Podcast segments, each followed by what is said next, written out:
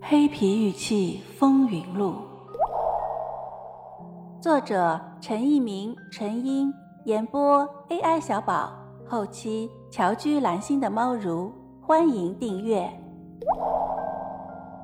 第二十五章：黑皮玉器和幻想天地。第二回，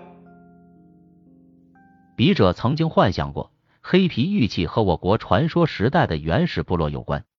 笔者在发表于东北史地的《红山文化玉器的神话学思考》一文中说，红山文化经历了从动物崇拜、图腾崇拜到偶像崇拜的过程。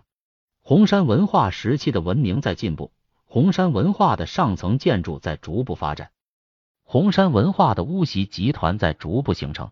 可以这样认为，红山文化已经出现了专门从事祭祀的阶层，他们既是部落的首领。也是部落的祭师，这些龙首玉雕像的出现，正是为了原始部落的心理需求和祭祀需要而制作的。因此说，红山文化已经跨进了文明的门槛。这里，笔者探讨了原始雕件在石器时代出现的深层原因，从而幻想当时文明的大概进步情况。这类早期的研究充满着大胆的探索精神。如果把这些研究中的红山文化断为红山类文化，或新石器时期文化可能更为确切。由此可见，陆建芳先生的谨慎是有扎实功底的。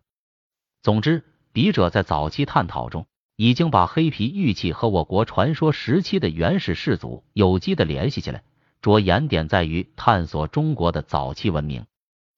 也许这样的探索需要想象力，甚至是一些幻想吧，不然要跳出世俗和现代人的思维定式，太难了。钱义中和韩连国先生也在幻想，他们在《红山古玉》一书中说，由此我们可以大胆的推测，头上长角的玉神人很可能就是头上戴着有角面具、行驱鬼仪式的巫师形象，称之为玉巫师或玉神人应该是比较确切的。古人相信玉能通神，用玉制成头上有角的巫师形象或人面玉饰，也就具有降魔驱鬼的象征意义。而这些玉制的象征物，自然也就成了最好的护身符。古人相信佩戴它们能够驱鬼逐邪，这就是佩玉辟邪的起源。笔者在二零零四年出版的《红山玉器的收藏与鉴赏》一书中也做过相似的推测。笔者认为，小型人像或者神像在颈部都有对穿孔，显然它们都是挂在胸前的坠件。如果作为偶像崇拜，他们似乎太小了些。不能让不足的其他人看清他的神容，从而产生敬畏之情。我们认为这些小型的人像和神像是红山文化时期巫师做法时的替身。写实的人像是部落的祖先，抽象的神像是部落的图腾。巫师做法时挂在胸前的这些玉器，就代表了部落的祖先或者图腾依附在巫师的身上，使得巫师在跳神做法时处于一种迷狂状态。他所说的一切和所做的一切，都是由这个小小的玉器所代表的祖先或者图腾在指挥着巫师。当巫师完成鬼神沟通的做法以后，这些小小的玉器就被作为灵魂的替身而置于别处。再来看看韩国的金先生是如何来幻想他所收藏的黑皮玉器的吧。下面的文字就是这位金先生的幻想。套用香港电影片头的话，故事纯属虚构。我们不一定完全赞同金先生的探索，但是我们非常尊重金先生的探索。一个韩国人为了寻觅中国和人类文明的源头，花了那么大的功夫，难道国内的一些专家不需要反思吗？金先生的中文在行文之中可能不完全符合我国语文的规范，但是一个外国人能写到这种地步，已经相当不容易了。为了阅读方便，这里有所删节。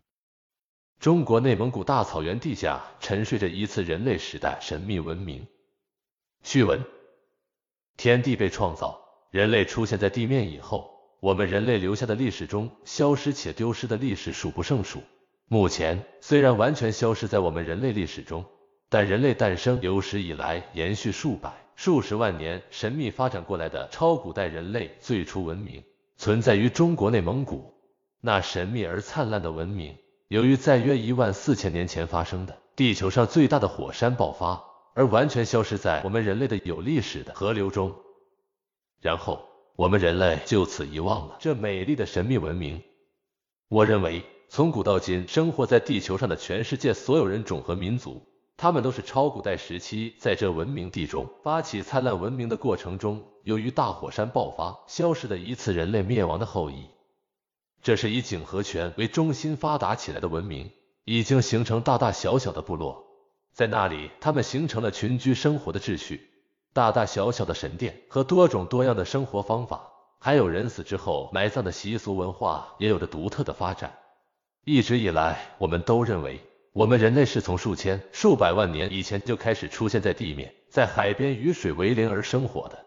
过去原始旧石器人生活在大陆各地的痕迹。在地球上陆续被发现、发掘并报告。不过，这一发现绝对不是前面所报告的一般遗址。